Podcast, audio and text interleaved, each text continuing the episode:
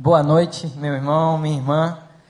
Você que está aqui pela primeira vez, talvez vendo toda essa festa, eu acho que não teria, não tem dia melhor para pregar, principalmente quando você está em uma igreja convidado como como alguém que é amigo, do que num dia de batismo, né? Eu acho que é a grande a grande festa, a grande alegria para todos nós, principalmente pastores, líderes, é ver o que nós acabamos de ver. Talvez você que esteja aqui pela primeira vez está vendo tudo isso, está querendo entender um pouco melhor o que, que é isso, que, que alegria é essa que eu quero entender, eu quero encontrar para a minha vida. Eu queria, desde já, antes mesmo de falar aquilo que nós vamos estar compartilhando e, com, e comentando nessa noite, te convidar a refletir sobre a possibilidade de, de conhecer mais essa igreja, de conhecer mais os trabalhos dessa igreja, de conhecer mais os grupos familiares, os pequenos grupos que essa igreja tem, porque eu sei que isso tem transformado vidas, nós vimos aqui no altar nessa noite, e pode ser assim com a sua vida. E do jeito que você tiver, se essa é a primeira vez que você está aqui nessa noite, eu, eu vou falar algumas coisas, mas contra fatos e imagens não há argumentos. Então que você possa pensar sobre isso, talvez um familiar teu, talvez, talvez alguma pessoa importante para você foi batizada essa noite. E eu tô, eu tô pulando de alegria, porque eu sei o quão bom e o quão importante é isso para o reino de Deus. É um privilégio estar aqui, realmente é, é uma honra é, estar pregando nessa igreja, igreja da minha família, meu sogro, minha sogra, meu cunhado, minha cunhada, eles congregam nessa igreja, estão aqui nessa noite, e eu sei da responsabilidade que é subir no altar do Senhor para ministrar a palavra de Deus. Meu pai é pastor, e eu toda a minha vida vivi nesse ambiente de igreja, e eu sei o que é a responsabilidade que é confiar o microfone ou a, a, palavra de Deus, a mensagem a alguém que não compartilha da mesma comunidade. Eu quero agradecer, Wander, a você, a toda a tua equipe, porque eu sei o que isso significa. Wander, eu, nós, do lado de lá do oceano, tivemos o privilégio de ter o Wander com a sua família lá, ele esteve pregando para nós, e foi uma benção, irmãos. Eu acho que vocês sabem disso, mas eu quero dizer, do lado de lá do oceano, que foi uma benção. Nós temos tido respostas da pregação do Wander até hoje pessoas que estavam lá naquele dia. Foi um culto diferente, um, um domingo que a gente faz um evento um pouco diferente, num restaurante lá do prédio. E foi uma benção. Deus usou pastor Wander poderosamente. E espero que seja assim essa noite também. Espero que você que está aqui nessa noite, pela primeira, pela segunda, ou que congrega nessa igreja, seja poderosamente abençoada, abençoada por Deus. Amém? Eu acho que é para isso que nós estamos aqui, para receber algo novo do Senhor, para receber uma palavra viva de Deus. A minha esposa vocês já conheceram, né? Eu, eu, sei que ela é bonita e eu sei que eu sou sortudo. Então, é, a Dalila já esteve aqui em cima e é uma bênção estar casado com ela. O ministério não é só meu, é mais da metade, muito mais do que a metade do que eu tenho feito lá na Europa. Se não fosse ela, não estaria acontecendo. Meus filhos e, e Deus tem sido muito fiel conosco. Já estamos morando na França há cinco anos, vai para o quinto ano agora. E eu queria compartilhar um pouco disso tudo com vocês. Eu, eu tenho uma palavra de Deus para a sua vida, e no meio dessa palavra a gente vai contar um pouco do que acontece lá, eu acho que vai dar certo, mas eu queria te dizer que é uma bênção. Talvez você esteja com uma pulga atrás da orelha, porque e não se preocupe se esse for o seu caso, porque eu sei que é assim, né? Quando a gente ouve essa palavra missionário, missões, aí é o pastor que vai lá para a África, que vai lá para a Somália, que vai lá para o Sudão, que vai lá. Aí vem um pastor jovem, com a, esposa dele jovem, dizer que é missionário em Paris. Aí você, peraí, peraí, peraí, eu acho que eu não ouvi bem. Fala de novo, Paris lá na Torre Eiffel, lá para você faz? Você fica tocando um violãozinho lá. Eu acho que eu vou, eu vou me casar e na minha lua de mel eu vou fazer uma viagem missionária de curto prazo. Eu vou passar 12 dias lá, você me hospeda, você arruma um hotel para mim. É mole, né, pastor? Você é missionário em Paris, até eu, me leva na mala. Não é bem assim, mas não fique preocupado se você pensou sobre isso, porque eu já pensei assim, mas realmente não está fácil. A Europa é um continente que tem sido muito esquecido pelos, pelas missões, pela igreja, é, a história bíblica de Jonas, né? quando Deus mandou Jonas pregar em Nínive, ele fugiu, tem acontecido na Europa, é um continente que as pessoas não têm olhado para ele com olhos espirituais, e nós hoje vemos a consequência da falta do evangelho naquele lugar. E a gente vai estar falando um pouco sobre isso, mas eu acho que a mensagem dessa noite não é só para quem mora na Europa, não é só para mim. Eu espero que a mensagem dessa noite seja uma mensagem para o teu coração para a tua vida. Você que mora no Recreio, na Barra, em Jacarepaguá, em Vargem Grande, Vargem Pequena, eu não sei onde você mora, eu não sei de onde você vem, eu não sei o que te trouxe aqui nessa noite. Mas o meu maior desejo não é que você saia daqui sabendo mais o meu nome, ou da onde eu vim, ou o que eu fiz, mas é que você seja poderosamente abençoado por Deus. Amém? Se você tem uma Bíblia, eu queria te convidar a abrir no Evangelho de Marcos, capítulo 2. Marcos, capítulo 2. Nós vamos ler os primeiros 12 versículos, é uma história muito interessante. Marcos capítulo 2, se você achou, você pode dizer achei. Se você não achou, você diz socorro, e aí alguém perto de você vai te socorrer, eu espero.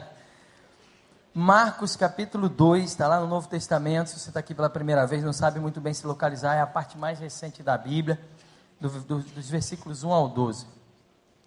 Na minha Bíblia diz assim, eu espero que na sua diga a mesma coisa. E alguns dias depois entrou outra vez em Cafarnaum e soube-se que estava em casa Jesus. E logo se ajuntaram tantos que nem ainda nos lugares junto à porta cabiam. E ele anunciava-lhes a palavra. E vieram ter com ele, conduzindo um paralítico, trazido por quatro homens. E não podendo aproximar-se dele, por causa da multidão, descobriram o telhado onde estava, e fazendo um buraco, baixaram o leito em que jazia o paralítico.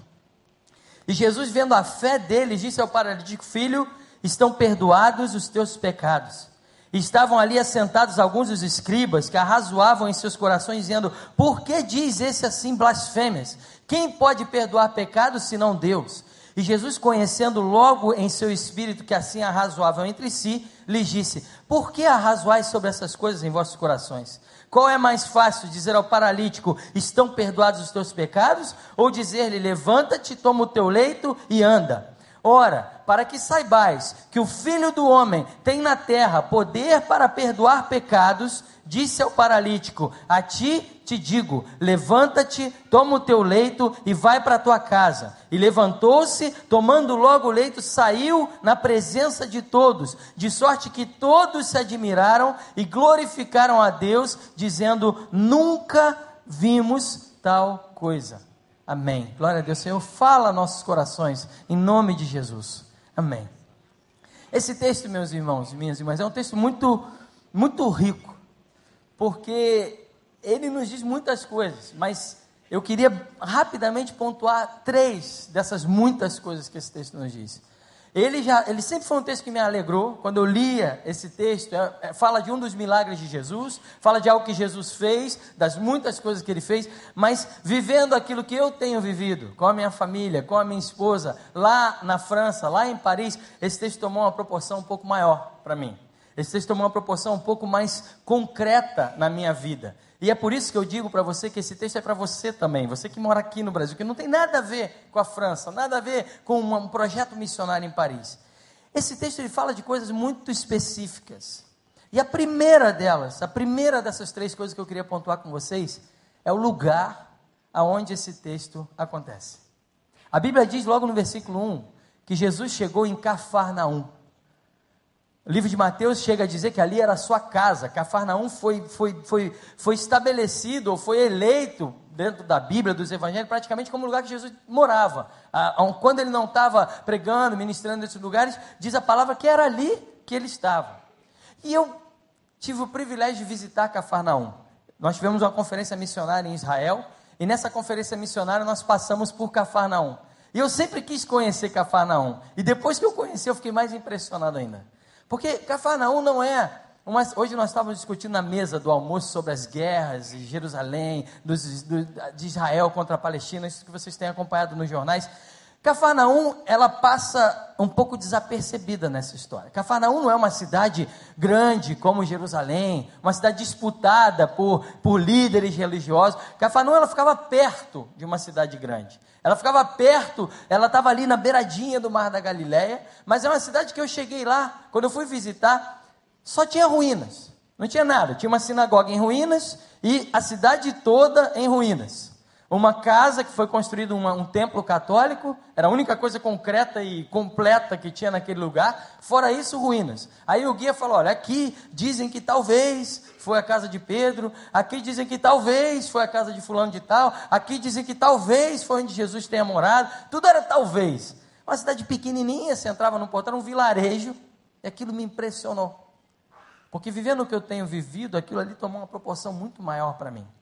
Eu olhei aquela cidade, foi uma cidade pequena, uma cidade sem tamanha importância, como Jerusalém, mas uma cidade que Jesus escolheu morar. Uma cidade que Jesus escolheu se estabelecer naquele lugar. E a primeira coisa que diz essa, esse texto lindo que a gente leu é que quando Jesus chegou ali, logo a notícia se espalhou.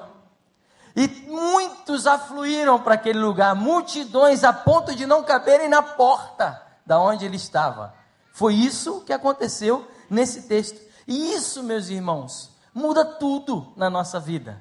Nós somos cristãos, talvez você seja membro dessa igreja, talvez você esteja aqui pela primeira vez, não entende muito bem essa história. Eu vou resumir em uma frase do que eu que sou pastor, do que você que nem crente ainda é, do que nós precisamos para ter uma mudança radical na nossa vida. Essa frase, na verdade, é uma palavra. Nós precisamos de Jesus.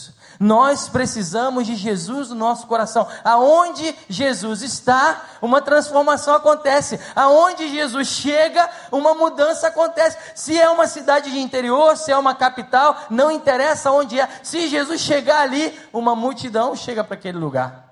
Você está pensando em começar um pequeno grupo na tua casa. E aí talvez você não se ache capaz, você não se ache tão é, desinibido ou desinibida. Eu quero falar uma, uma coisa para você. Se você tem Jesus na sua vida, se Jesus é o único salvador da sua vida, é aquele que tem movido o seu coração, não tenha medo de tomar atitudes, porque aonde Jesus está, coisas novas vão acontecer, pessoas vão ser convertidas, milagres vão acontecer do que nós precisamos, irmãos. Isso não é novidade, eu espero que não seja. Tem tanta gente pregando tanta novidade por aí, reinventando a roda da teologia. A teologia é simples. Jesus veio ao mundo, Ele é o caminho, Ele é a verdade, Ele é a vida, e aonde Ele está, coisas novas vão acontecer. Eu te convido nessa noite a pensar sobre isso. Quem é Jesus na sua vida? Esse, essa, essa história tomou uma proporção muito grande para mim, porque quando eu me mudei para Paris, eu fui morar numa cidade de interior, a 30 quilômetros de Paris, chamada Massy, aonde Armando e Camila vão morar, porque lá tem uma escola de língua francesa.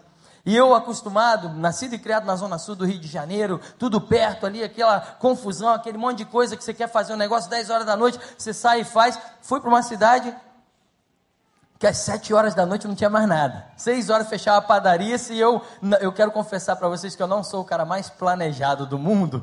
Então eu esquecia de comprar meu pão às seis. Já era, meus irmãos. Só no dia seguinte ia ter pão. E eu fiquei desesperado. Eu falei: o que, que eu estou fazendo aqui? O que, que eu estou fazendo nessa cidade?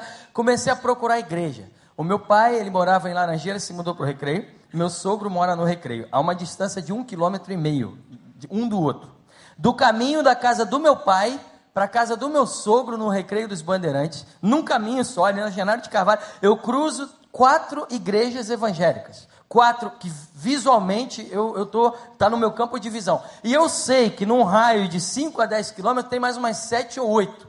Ou seja, num caminho pequenininho ali, num raio de 5 a 10 quilômetros, tem umas 12, 13 igrejas reunidas. Fora as que eu não conheço, que talvez sejam novas, eu ainda não sei. Em Paris, na Europa, vou dizer só do meu lugar, nós temos 2 milhões e meio de habitantes. Dentro dos limites da cidade de Paris, 2 milhões e meio. Existem 45 igrejas protestantes evangélicas francesas, se você quiser procurar uma igreja. Para 2 milhões e meio de pessoas, você vai achar 45 igrejas. Essa é a realidade de Paris. Essa é a realidade do ministério da Torre Eiffel, de ficar tocando violãozinho lá. Isso não é tão romântico assim, né, irmãos? E ah, mas pastor, então essas igrejas são lotadas, são três, quatro vezes a igreja do recreio, porque só 45 para 2 milhões e meio. Uma média de 40 membros, 50 membros, quando a igreja é um pouco melhor, 60, 70. Essa é a realidade. Meus irmãos, quando eu cheguei naquele lugar, e quando eu vi aquela realidade espiritual, eu comecei a chorar. Eu falei, eu não sei falar francês direito, Eu vim lá do Rio de Janeiro com algumas ideologias, com fé no meu coração, mas eu não sei o que, que vai acontecer. Senhor, tem misericórdia de mim. Quem sou eu para mudar essa atitude? E aí, meus irmãos, foi quando Jesus me lembrou esse texto aqui. Foi quando Jesus falou claramente ao meu coração, meu filho, não importa onde você está, não importa se é uma mega cidade com toda a estrutura que você precisa para trabalhar, ou se você acabou de chegar num lugar que você não fala a língua, que você não sabe na esquina o que, que vai ter, que você não conhece bem o endereço e se se perder vai, vai ter problema para chegar em casa. Se eu estiver com você, não temas, porque eu estarei contigo. Coisas novas eu vou fazer nesse lugar. A única pessoa que você precisa é de mim. Essas foram as palavras de Jesus para mim, queridos. E essas são as palavras de Jesus para você. Você que é novo convertido, que se batizou nessa noite. Você que está chegando aqui na igreja nessa noite. Se Jesus entrar no seu coração, você não precisa ir para Paris, você não precisa se mudar, você não precisa mudar de emprego. Eu garanto para você que coisas novas vão ser feitas na sua vida. Garanto isso para você. E Cafarnaum, em Cafarnaum não foi diferente. Eu conheço tanta gente, irmãos, que tem grandes bens imóveis, tem um amigo que é dono de uma das maiores empresas de ônibus do Rio de Janeiro. E o avô dele foi quem fundou tudo isso. Sabe o que aconteceu? O avô dele se suicidou. Porque, não, porque tinha tudo e não tinha nada. Esse vazio que muitas vezes a gente consegue alcançar os céus e percebe que esse vazio existe, pode ser preenchido com a presença de Jesus. Eu tive uma das maiores infelicidades da minha vida quando eu cheguei na França. Porque se tem uma coisa que eu gosto, irmãos, é daquele pãozinho francês da padaria com manteiga. Aí eu falei para minha esposa: Ó, oh, a gente vai morar na França, eu vou engordar. Porque esse tal de pão francês é o meu preferido. Eu vou chegar na França, eu vou comer pão francês até o Natal, todo dia. Aí, meus irmãos, eu chego na França e descubro que não existe pão francês na França. Eu falei, não, não, não, peraí, peraí, eu fui na padaria errada. Eu fui, essa padaria é, é, sei lá, é de espanhol. Eu vou na padaria francesa. Meu amigo, tem um pão francês? Não, aqui não existe pão francês. Como não existe pão francês na França? Vai lá para o Rio aprender, meu filho, porque eu não, não posso viver sem meu pãozinho. A França é a terra dos queijos, irmãos. Queijo de tudo quanto é cheiro e jeito que você possa imaginar. Mas não tem aquele queijo Minas, fresquinho, que você bota dentro do pão francês com a manteiguinha e resolve a sua tarde. Eu fiquei desesperado. Eu falei, o que, que eu vou fazer sem o meu pão francês?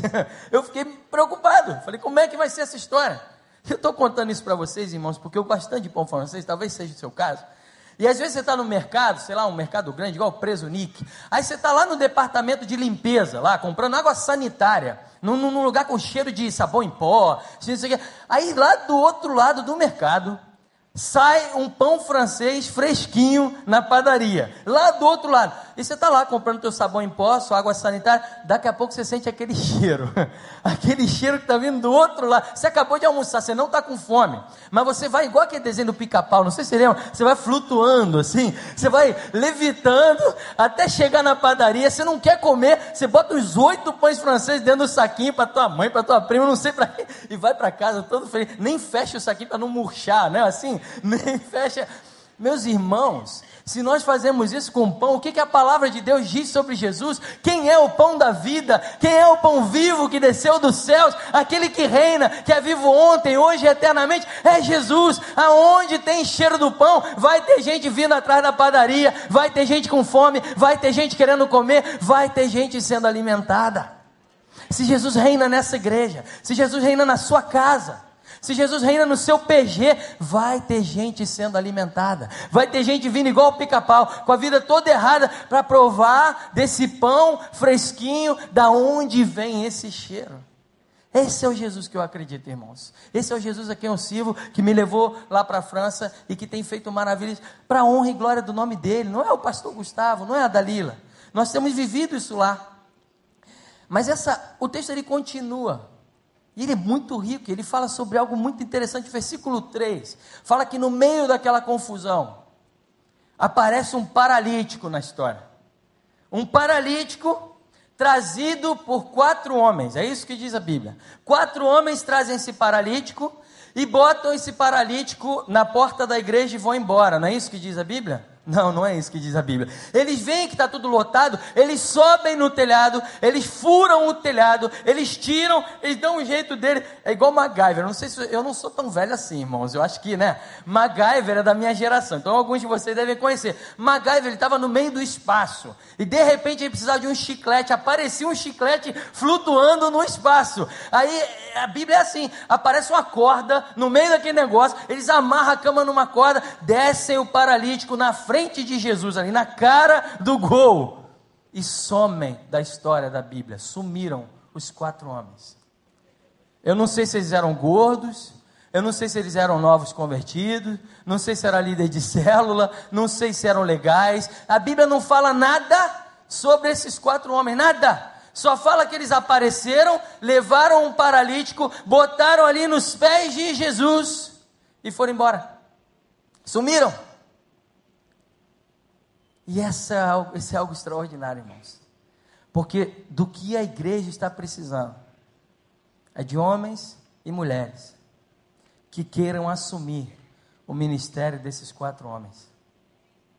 Às vezes a gente entra numa igreja, às vezes a gente muda de igreja. Essa, essa igreja não tem espaço para mim, essa igreja não sabe me aproveitar. E a gente quer status, quer fama, eu estou vendo o pastor Gustavo ali, um grande amigo meu, a gente tocou junto muito tempo, a gente viveu umas furadas também no passado. E eu posso dizer que, pelo menos do meu lado, meus olhos foram abertos para uma realidade espiritual que, que é muito mais séria, enfim, isso são outros 500. Mas às vezes a gente começa a ver tanta busca por glória, por fama, por sucesso, por virar uma celebridade gospel, quando o evangelho puro, simples e transformador é o evangelho dos quatro homens. A igreja está precisando de gente.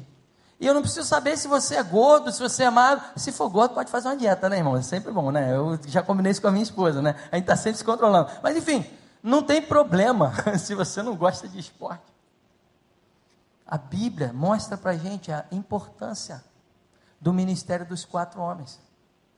Um dia desse eu estava conversando, a gente fala tanto sobre discipulado. E eu louvo a Deus porque pelo que eu vi aqui por uma igreja que valoriza e vive isso. Eu estava conversando com um líder espiritual, um líder de uma igreja conceituada no Rio de Janeiro. Ele falou para mim, Gustavo, essa história de discipulado é muito boa, mas eu não estou afim. Eu falei, mas por quê? Não é que seja boa, é bíblica. É, mas você quer saber a verdade? Dá muito trabalho. Dá trabalho cuidar de gente. Dá trabalho ouvir uma pessoa. Eu falei, cara, você não sabe o que você está falando a gente precisa entender que o ministério dos quatro homens é meu, é seu. Não é porque eu sou pastor. Quando eu chegar lá no céu, antes de Jesus me cobrar a parte pastoral, ele vai me cobrar a, parte de crente. Ele vai chegar para mim e vai falar, ele vai me cobrar duas vezes, é pior ainda. Eu não sou só o pastor Gustavo, líder de uma igreja, eu sou o Gustavo, filho de Jesus, que tem deveres e obrigações espirituais. E talvez você esteja com gente perto da tua casa que está com a vida toda errada, igual um paralítico, dá trabalho, tem que botar na cama, não é fácil cuidar de paralítico. Mas esses quatro homens chegaram, fizeram o possível e o impossível para que esse paralítico fosse para o lugar certo. E quando esse paralítico foi para o lugar certo, ele falou: beleza, está pronto, não preciso mais fazer nada. Até porque, meus irmãos, uma das maiores frustrações minha, depois uma das grandes vitórias, foi quando eu descobri que eu não consigo converter ninguém. Eu falei, mas como assim? Achei que no seminário eu me ensinar como é que converte gente. Isso não existe, irmãos. Eu não converto ninguém, você não converte ninguém, mas eu conheço aquele que, que é o pão vivo que desceu do céu, que tem todo o poder para converter pessoas. E quando a gente bota essas pessoas na cara do gol, de frente para o Senhor Jesus, pode deixar, meu amigo, que eu tenho certeza que Ele vai fazer o resto. Às vezes eu não entendo por que a gente não convida a gente para vir na igreja. Que coisa linda isso aqui, irmãos. Assembleia dos Santos, olha que lugar maravilhoso. É pegar e trazer e falar: Ó, oh, meu amigo, eu quero apresentar Jesus para você. Você tem vivido o ministério dos quatro homens na sua vida?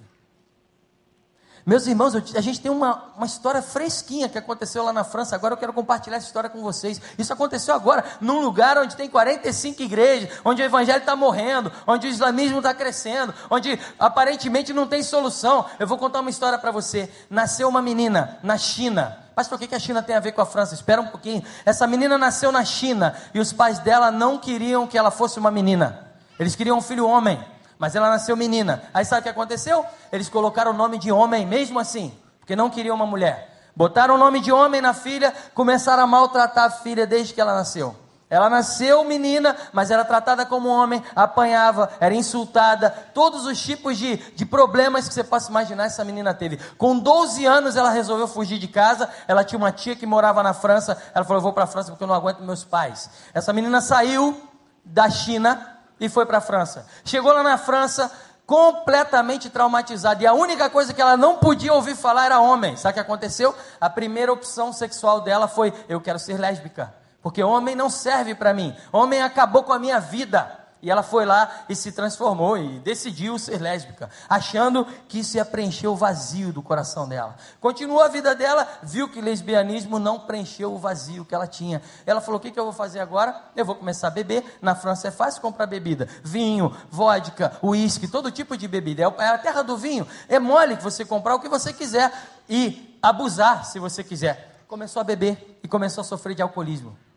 Além de lésbica, começou a sofrer de alcoolismo. Ela falou: tem alguma coisa errada comigo, porque o meu vazio, que eu achei que a bebida ia, ia gerar no meu coração, não está gerando. Ela falou: eu já sei. É, foi num tatuador e ela lembrou que lá na China os deuses chineses são peixes. Ela falou: tatua por favor nas minhas costas um peixe do meu pescoço até a minha cintura, que eu preciso de uma proteção. Eu não estou bem protegido. Com 14 anos, essa menina fez isso. Tatuou um peixe do tamanho das costas dela, para ter a proteção que ela procurava e não achava. Nada adiantou. Ela falou: tá bom, não adianta homem, não adianta mulher, não adianta bebida, vou para as drogas. Começou a se drogar.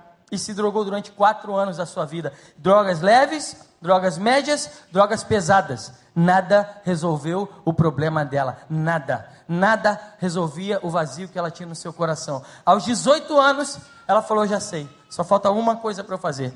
Eu vou me suicidar. Isso não é mostrado, irmãos, nas, nas estatísticas de agência de turismo, mas a França, Paris, é uma das cidades com o mais alto índice de suicídio do mundo. É um dos lugares onde maior número de pessoas se matam. E essa menina estava pronta para entrar para as estatísticas. Eu vou me matar, ninguém gosta de mim, eu não sei o que fazer, eu me perdi. E ela começou a planejar o suicídio dela. Uma semana antes de cometer um ato de suicídio, ela muda de emprego. E nesse emprego novo, ela conhece uma menina. Uma menina tímida, uma menina que não canta muito bem, não está no ministério de louvor da igreja, uma menina que não é aquela menina extrovertida, sabe aquela menina que, eu falo isso como pastor, que às vezes passa na igreja desapercebida, sabe que ela está ali, não sabe o nome, ela está quietinha no canto dela, uma menina normal, como talvez muitos de vocês aqui não têm essa espontaneidade, ah, pega o microfone e fica com vergonha tal. Mas uma menina cheia do Espírito Santo de Deus no seu coração. Aquela menina que exalava o cheiro do pão, sem falar uma palavra, ela exalava aquele pão lá do presunim que você está na, na, na água sanitária e chega até ele.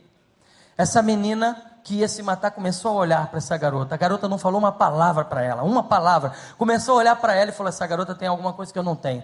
Uma semana depois era o dia que ela ia se suicidar. Ela falou: Eu preciso testar a minha última cartada. Essa menina que ia se matar chegou para a garota tímida, hum, que ela tinha, pegou ela no braço e falou: Minha filha, você precisa me falar alguma coisa, porque eu sei que você tem alguma coisa para me falar. O que que você tem que eu não tenho? O que que você vive que eu não vivo? Porque a minha vida, eu já tentei de tudo. Eu olho para você, eu não te conheço, eu não sei o seu nome, mas eu sei que você tem algo diferente no seu coração. Meus irmãos, minhas irmãs, uma menina tímida, que não canta no louvor, que não prega bem, que não tem as maiores qualidades extrovertidas do planeta, chegou para ela e falou: Eu não tenho nada para te oferecer, mas eu conheço aquele que tem tudo para você tudo que você tem procurado na sua vida, Ele pode te oferecer. Ela pegou aquela menina e levou para a igreja. Uma semana depois, irmãos, aquela menina estava no altar, se rendendo aos pés de Jesus. Um mês depois, eu estava me debulhando em lágrimas, porque aquela menina estava lá no dia do batismo dela, contando a história para ela. Toda a igreja estava chorando, irmãos. Todo mundo chorando, igual criança. E a menina falando: Todas as tentativas de vitória da minha vida, eu errei, eu fracassei, eu passei por elas e não consegui pegar até o dia que eu conheci essa menina. Ela fez questão de levar a menina no altar junto com ela. Isso é discipulado, irmãos. Ela levou a menina no altar e falou: Até o dia que eu conheci essa menina aqui, e a minha vida mudou, porque o Jesus a quem ela serve entrou no meu coração e eu quero esse Jesus para minha vida. Aleluia! Glória a Deus! Aleluia! Uma menina quieta que vive o ministério dos quatro homens, irmãos. Que vive o ministério que muitos de nós precisam viver e às vezes está passando por ele desapercebido e não vive. Mas a última coisa que Jesus fala para esse paralítico é, é, é, o mais impressionante dessa história. Esse é o terceiro ponto que eu queria falar para você.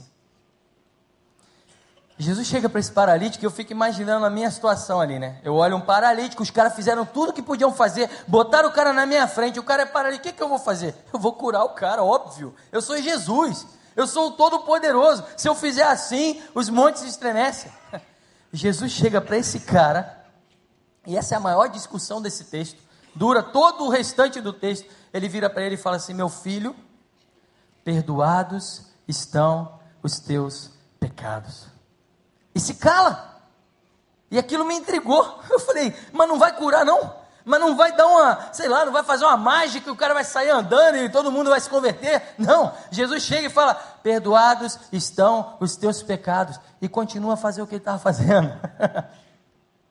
Meus irmãos, isso é a maior lição para a gente bíblica do mundo. Tem muita gente procurando Jesus porque perdeu o emprego e precisa de um emprego novo, perdeu uma coisa que é uma coisa nova, e só vem para a igreja na hora de pedir, de pedir, de pedir, é, achando que Jesus é o Papai Noel que vai dar aquele presentinho no Natal sem se alimentar bem. Meus irmãos, o maior presente que Jesus pode nos dar, maior do que emprego novo, e eu sou alguém que crê em tudo isso. Eu creio que Deus dá emprego novo, eu creio que Deus cura, eu creio que Deus ressuscita mortos, eu creio em tudo isso, mas o maior presente que Ele pode nos dar, o maior de todos nessa terra, é olhar para a minha vida, é olhar para a sua vida e falar: meu filho, minha filha, perdoados estão os teus pecados. Porque o pecado ele paralisa, isso que diz a Bíblia. Tem um monte de gente andando para cima e para baixo, mas paralisado por causa de pecado.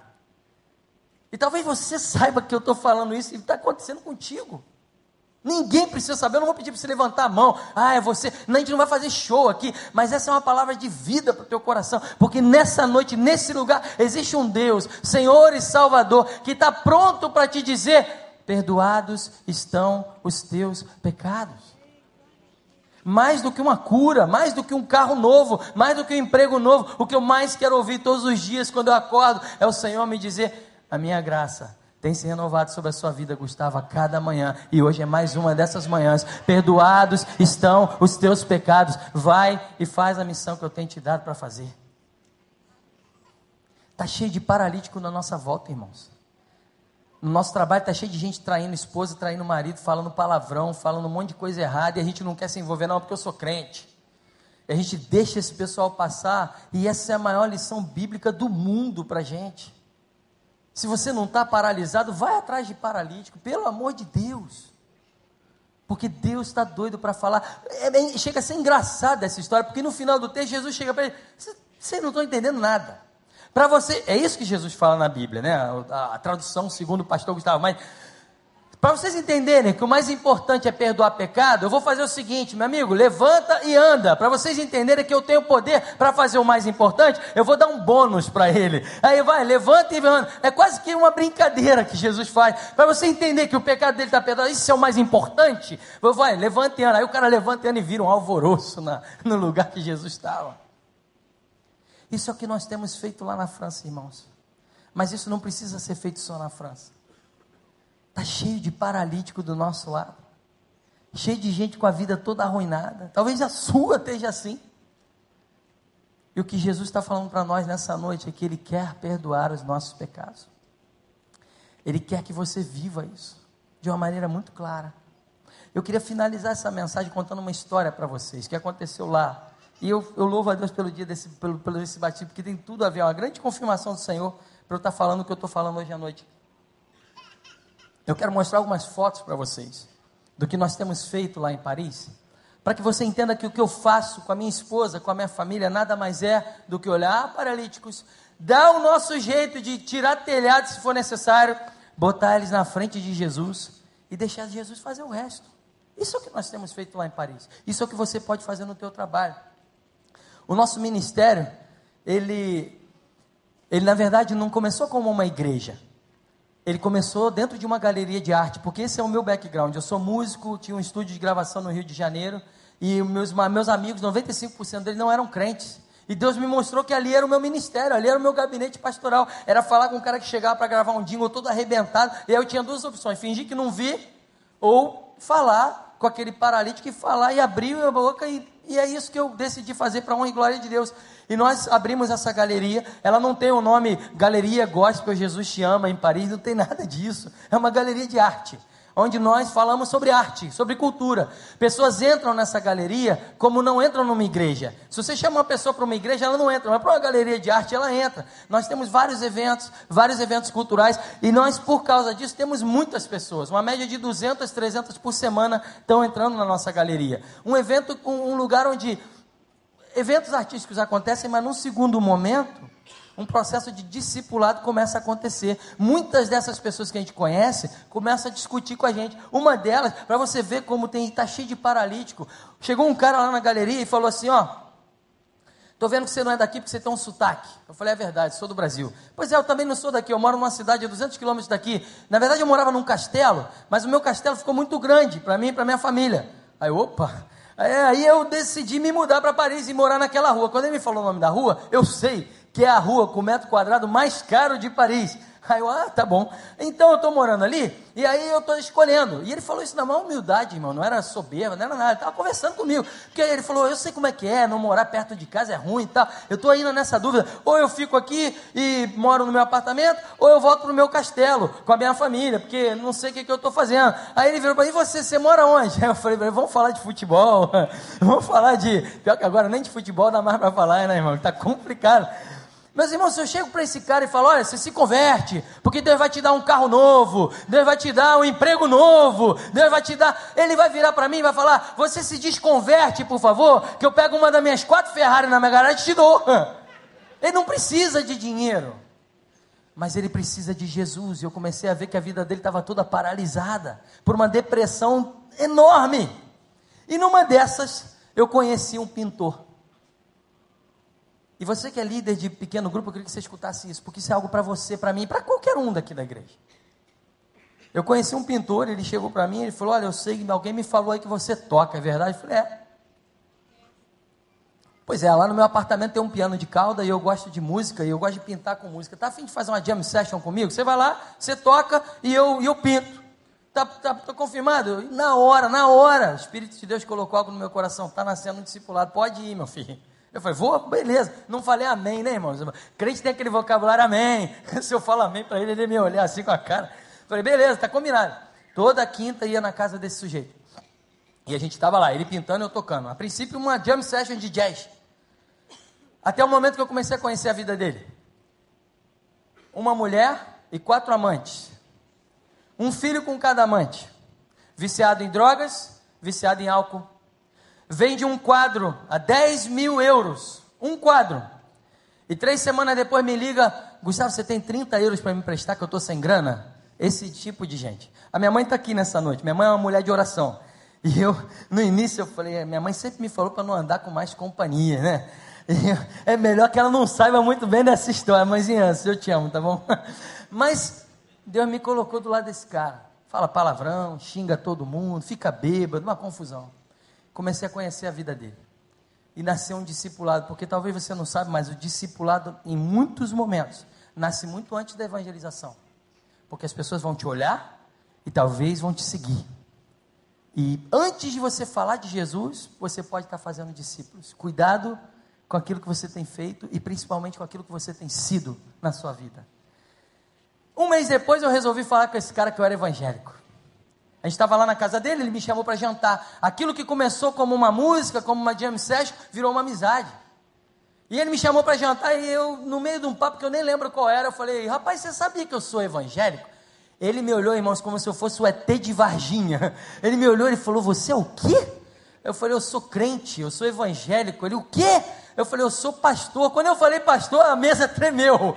Ele falou: O quê? Ele botou o garfo e a faca na mesa e ele virou para mim e falou: Se eu soubesse que você era crente no dia que eu te conheci, Você nunca pisava na minha casa porque eu detesto crente, eu detesto igreja e eu detesto pastor. Aí eu virei para ele e falei: Eu posso ficar aqui ou eu vou embora agora? Ele falou: Não, você fica aqui porque você é meu amigo. E aquilo tocou no íntimo do meu coração, irmãos. A partir daquele momento ele começou a me chamar de pastor. Eu confesso para vocês que foi no pejorativo, fazendo piadinha, mas ele começou a me chamar de pastor. E a nossa jam session continuou. E ele começou a ficar curioso sobre Deus, sobre igreja, que história é essa? Como é que você é legal e você é pastor? Isso não existe. E aí, ele resolveu chamar um amigo dele. Vocês estão vendo que ele está pintando, eu estou tocando, e tem uma terceira pessoa nessa história. Sim. Ele chamou um amigo dele que é um fotógrafo. Falou: esse negócio está bonito, posso chamar um amigo meu fotógrafo para bater umas fotos? Eu falei: chama. E veio o amigo dele fotógrafo. Irmãos, o amigo dele, fotógrafo, era duas vezes pior do que ele. para vocês terem uma noção, de vez em quando ele me ligava e falava: pô, Fulaninho quer que a gente saia junto hoje, mas eu acho que eu não vou sair não, porque ele é muito barra pesada. Eu falei: pô, você está falando isso desse cara? E eu comecei a conhecer a vida do cara. Nesse momento, se a minha mãe descobrisse que eu estava andando com os dois, ela já estava mandando bilhetinho para todas as irmãs de oração: por favor, orem pelo meu filho, que ele se desviou dos caminhos do Senhor. Eu falei, mãezinha, deixa, deixa com Deus. E a gente continuou essa história. De repente, esses dois que eram malucos tiveram a brilhante ideia de chamar uma terceira pessoa. Olha, eu conheço uma dançarina. E essa história está interessante, é música, é arte, é pintura. Vamos chamar a dançarina. E vem a dançarina. Aí chega a dançarina, irmãos, é pior do que os dois juntos.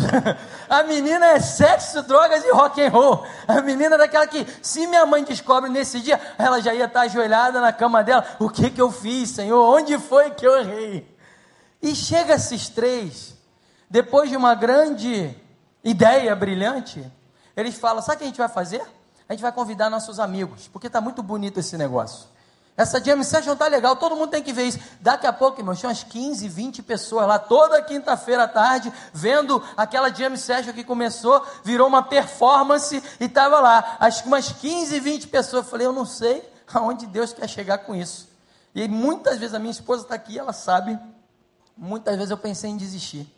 Falei, esse cara está dando mulher, ela ligava lá para casa bêbado, tinha que sair, tinha que fazer um monte de coisa. No meio de uma dessas jam sessions, com umas 20, 25 pessoas dentro da casa dele. Esse cara, que detesta igreja, que detesta crente, que detesta pastor, no final da jam session ele chega e vira para todo mundo e fala assim, aqui, vocês estão vendo aquele cara ali? Aí apontou para mim. Eu falei, o que, que esse cara vai falar? Aquele cara ali é crente. Aí tinham 25 olhando para mim como se eu fosse um ET de Varginha aquele cara ali é pastor aí, pronto. Aí os caras ficaram malucos. Pastor, aquele burburinho, eu nunca vi um pastor na minha vida, isso existe. É, e ele tem uma palavra para falar para vocês aqui, aí pronto. Aí todo mundo tremeu, esconde maconha de um lado, bota cerveja debaixo da mesa, tal, não sei o quê. E eu fiquei desesperado. E eu olhei, eu falei, o que, que vai acontecer agora? Irmãos, para honra e glória do Senhor Jesus, um encontro de maluco que a minha mãe devia estar orando lá, desesperada na reunião de oração, da noite para o dia, irmão, desse jeito assim, ó, virou o meu primeiro PG da minha igreja, irmãos, e de a noite para o dia a gente começou a ministrar o Evangelho do Senhor Jesus. Aleluia, glória a Deus. Mas sabe quem foi o responsável por essa história aí? Foi esse cara. Talvez um paralítico que esteja do lado do teu trabalho, que não anda de cadeira de roda, que está bem de saúde, mas que todo mundo detesta ele, e Deus está falando: investe na vida dessa pessoa, fala do meu amor para ele, fala do meu amor para ela, e você não tem ideia do que Deus vai fazer através dessa pessoa. Hoje as pessoas me perguntam: como é que você conhece tanta gente na França? Aí eu falo, eu tenho um promotor, eu tenho um cara que faz minha propaganda. Aí eu aponto para ele. Meus irmãos, esse cara, no dia que a gente inaugurou a igreja, meus irmãos, na primeira fila da igreja, estava todo mundo lá, irmãos, os 15 lá da Jamie Sérgio, que falava que era ateu, que não sei o que, que isso e que aquilo. Todo mundo sentadinho lá para ouvir o pão da vida e ter uma experiência com a palavra transformadora do Evangelho do Senhor Jesus Cristo. Aleluia. Aleluia. Aleluia. Eu queria orar por você, porque essa palavra ela não é só lá para Paris. Queria terminar mostrando algumas fotos, porque é bom que você conheça. Essa é a nossa igreja hoje. Nós alugamos um teatro. e um teatro onde existem peças, e isso é ótimo porque meus amigos que são ateus, que são isso, que são aquilo, olham para esse lugar e, e, e, ah, lá não é uma igreja, lá não é um templo, ah, então eu vou. Eu já fui lá ver uma peça.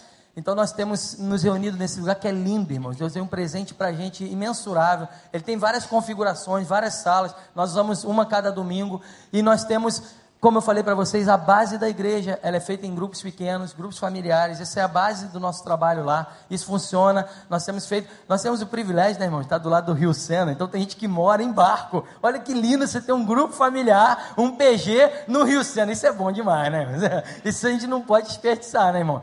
E a gente começou a caminhar e Deus tem feito maravilhas nesse lugar, irmãos. Maravilhas mesmo, tem sido uma bênção. A gente fez um evento lá agora no ano passado. A gente conseguiu reunir mais de 700 pessoas. Fizemos um evento evangelístico onde pessoas que nunca entrariam numa igreja entraram no teatro para ver um evento, para ver um show e entender e ouvir do pão da vida que desceu do céu e que pode transformar Paris, pode transformar o Rio, pode transformar o Recreio.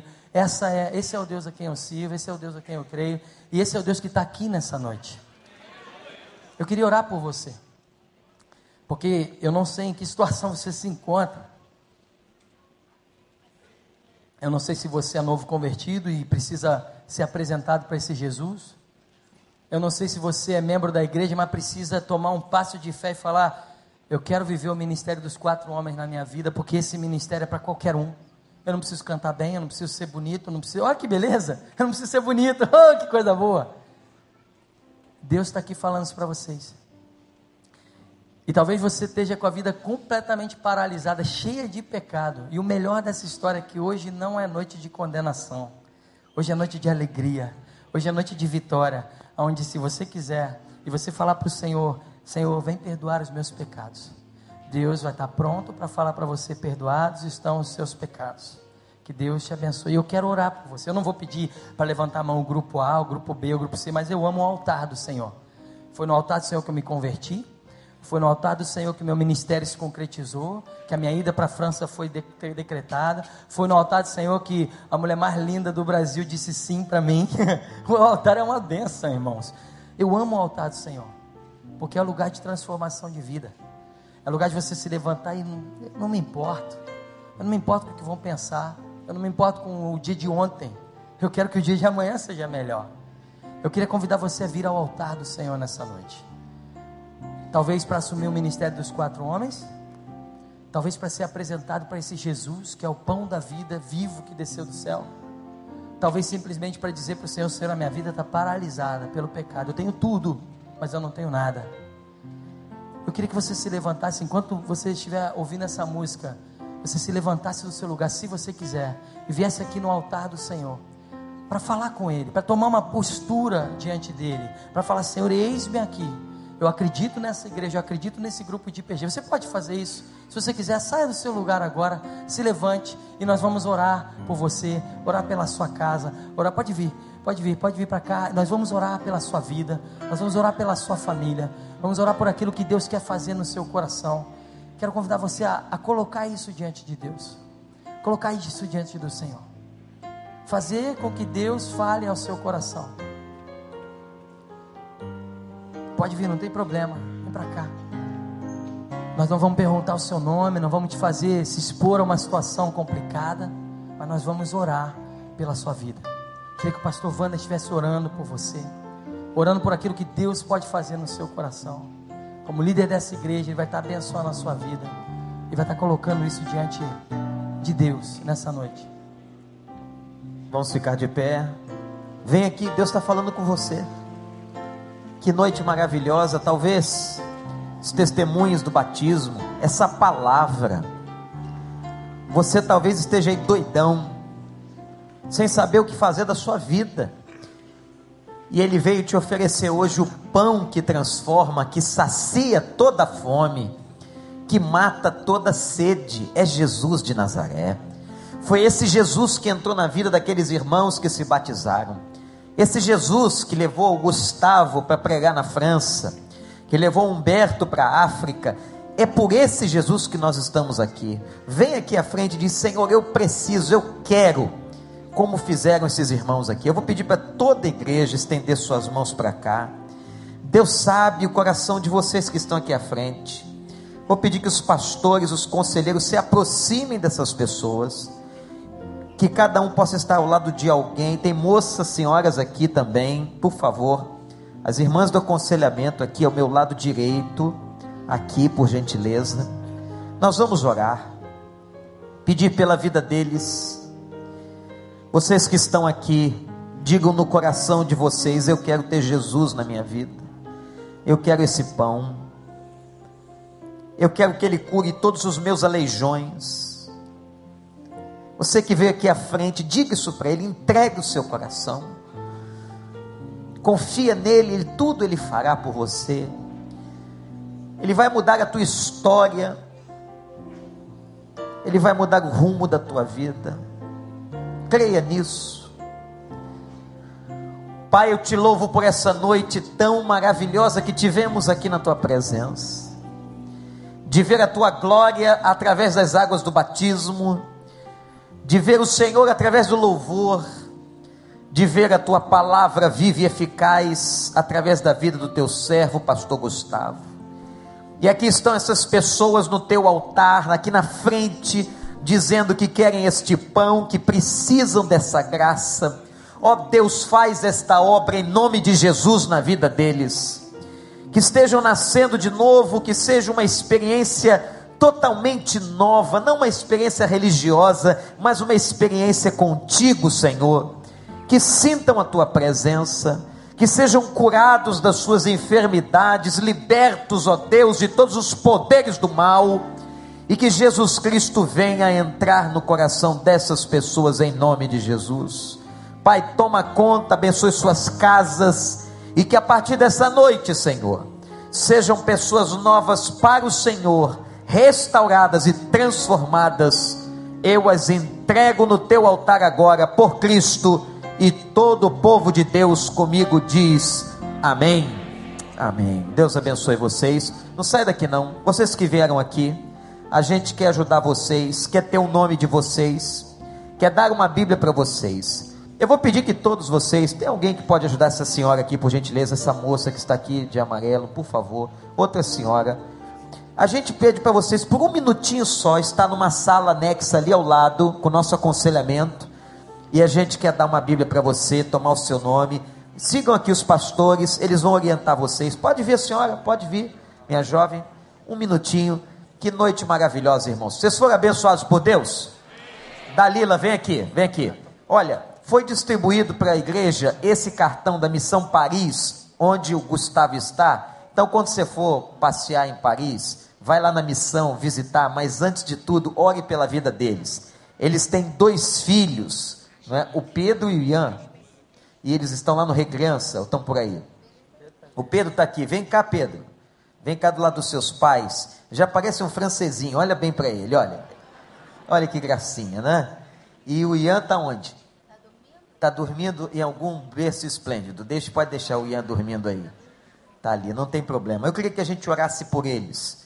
Estende a sua mão para cá agora essa família. Irmãos, não é brincadeira viver ali, não. Não é brincadeira. Ali é bom para passear. Morar é outra história. Aquilo é uma geladeira, gente. E não tem pão francês. Que triste. Não é? Lugar islâmico de muita dominação, perseguição, ateísmo, sofrimento. Pessoas se suicidando, se jogam no Rio Sena. Não é isso, Gustavo? Se jogam do alto da Torre Eiffel. O dinheiro não preenche o vazio espiritual da vida de ninguém, só Jesus.